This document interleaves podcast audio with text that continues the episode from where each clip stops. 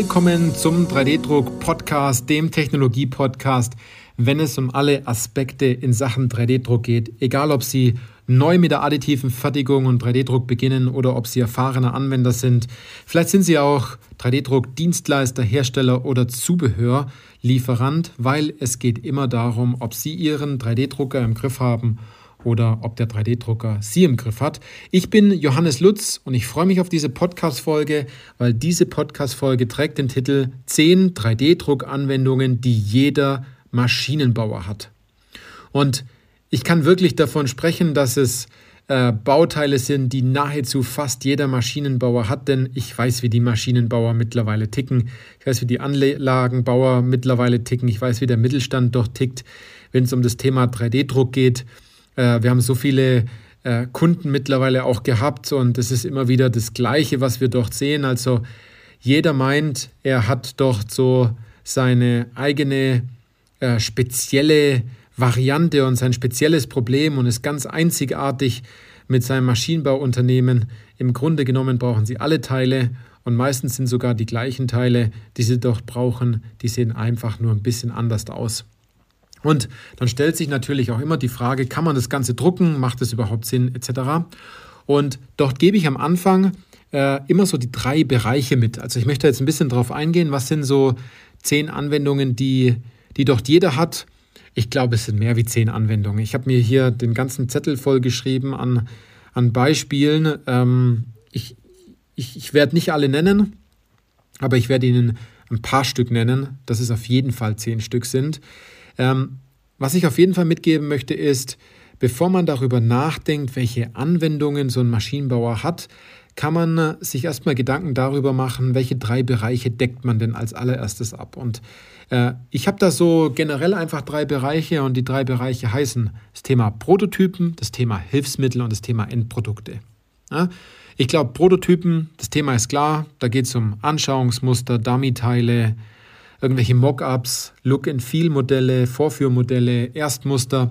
Also da geht es um Bauteile zum Testen der Geometrie, der Funktion oder der Montagemöglichkeit mit einer schnellen Verfügbarkeit. Das ist klar. Ich glaube, Prototyping ist ein Thema, das wissen schon viele Maschinenbauer, das aber auch hier nicht anders konstruiert werden muss, sondern dadurch, dass es um einen Prototypen geht, wo zum Schluss dann auch ein ähm, Technologiewechsel dann stattfindet, dass das Bauteil danach ähm, nicht 3D gedruckt wird, sondern im Endeffekt aus Metall gegossen, aus Kunststoff gespritzt oder aus Blech gebogen oder gefräst oder gedreht wird.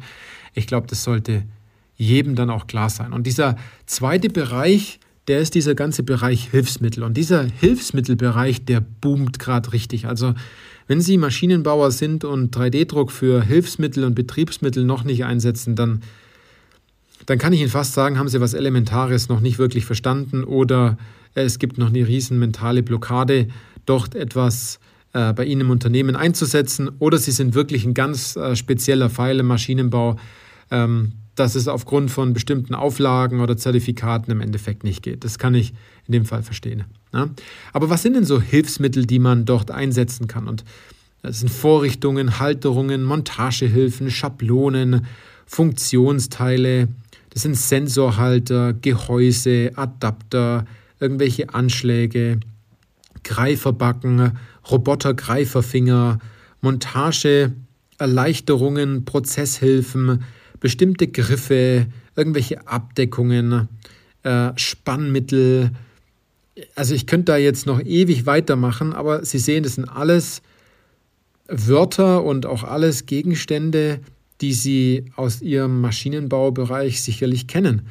Ähm, ich kann verstehen, dass viele äh, keine Schablonen und Montagehilfen wirklich einsetzen, weil sie vielleicht ähm, die, die, die Fräsmaschine gar nicht mit Vorrichtungen auslasten wollen oder dass sie an dem Punkt sind und ähm, noch nie über Montagehilfen nachgedacht haben, aber der Mitarbeiter am Band oder in der Montage die ganze Zeit flucht und sie sich eher darüber aufregen, warum der Prozess nicht passt, warum die Bauteile nicht richtig montiert sind.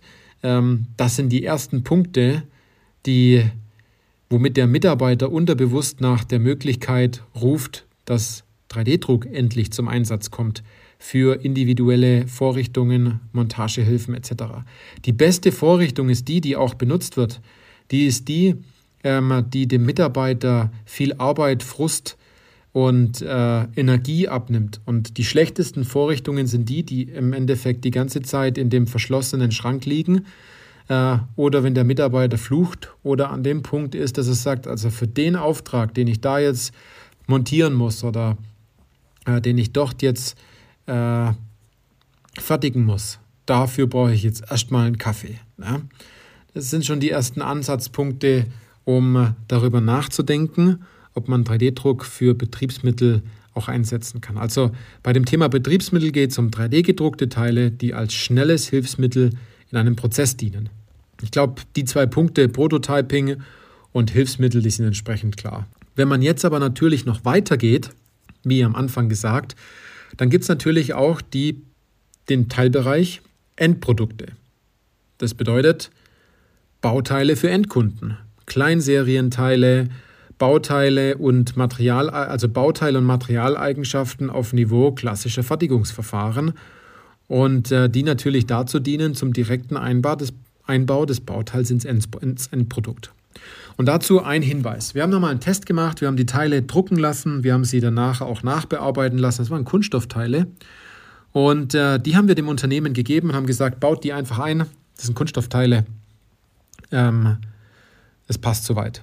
Die haben die eingebaut, die haben da nicht besonders großartig darüber nachgefragt, äh, was das Ganze ist. Die Bauteile, die sind heute noch in der Anlage drinnen. Und hätten wir denen aber gesagt, dass es 3D-gedruckte Bauteile sind, oh, dann wären ganz große Fragen aufgekommen. Dann wären ähm, Punkte aufgetreten, dann hätte man Analysen gemacht, dann hätte man das Bauteil vorher zerstört, dann hätte man geguckt, dass das Bauteil nicht bricht, etc. Natürlich wussten die danach auch, dass es ein 3D-gedrucktes Bauteil ist. Ne? Das muss man schon dazu sagen. Aber es war aber auch an einer Stelle, dieses Bauteil, wo es keine große Kraftbelastung aufnimmt und wo es eine sehr, sehr große Erleichterung war, für den Monteur das Bauteil einzubauen und natürlich auch, dass es einen Vorteil für den Kunden gab. Und es muss nicht immer sofort eine Kleinserie sein oder ein Bauteil, was äh, beim Endkunden dann auch landet. Wenn Sie allein schon diesen Weg gehen, dass Sie Prototypen fertigen und diesen Hilfsmittelbereich angehen, dort haben Sie schon die ersten Schritte dann auch erledigt. Also ich glaube, das waren jetzt mehr als zehn Anwendungen, die durchaus jeder Maschinenbauer hat. Denn äh, in so einem Industriebetrieb, dort werden immer Bauteile gespannt, gehalten, dort gibt es Vorrichtungen ähm, etc. Im Grunde genommen ist es nichts Besonderes, was sie dort tun, sondern das sind äh, Dinge, die jeder andere Maschinenbauer auch tut. Nur, sie können das Ganze viel flinker, viel besser und vielleicht auch bequemer für den ein oder anderen Mitarbeiter machen. Denn sehen wir es mal so, wenn Sie an der einen oder anderen Stelle auch wirklich Zeit einsparen und das Ganze viel schneller und einfacher geht, dann äh, können Sie am Ende des Jahres auch mit einer Milchbubi-Rechnung einen Schlussstrich ziehen, wie viel Ihnen diese 3D-gedruckte Vorrichtung gekostet hat und wie viel es Sie gekostet hätte, hätten Sie es nicht gemacht. Also da kann es durchaus sein, dass Sie da zum Schluss auch eine Zahl von ja, 30.000 bis 90.000 Euro mal stehen haben, nur weil eine Vorrichtung eingesetzt wird, die dann auch mal passt. Sie sehen, das ist ein Riesenbereich für Maschinenbauer. Ähm, man muss da gar nicht so, so, so in die Tiefe gehen. Die, die ersten Bestandteile, die liegen meistens direkt vor den Füßen. Man muss sie halt einfach nur machen. Und jetzt noch ein Punkt. Ähm, da gibt es wiederum drei Bereiche, wie man sich das vorstellen kann. Vielleicht sind Sie an dem Punkt und sagen, das ist die erste Folge des 3D-Druck-Podcasts, die Sie hören. Sie müssen also nicht von vorne anfangen. Sie sagen, ah, ich wusste gar nicht, dass man 3D-Druck auch so toll im Maschinenbau einsetzen kann. Ja? Oder Sie haben vielleicht schon das Wissen oder sogar einen 3D-Drucker, aber Sie nutzen ihn einfach nicht, weil Sie noch irgendetwas blockiert.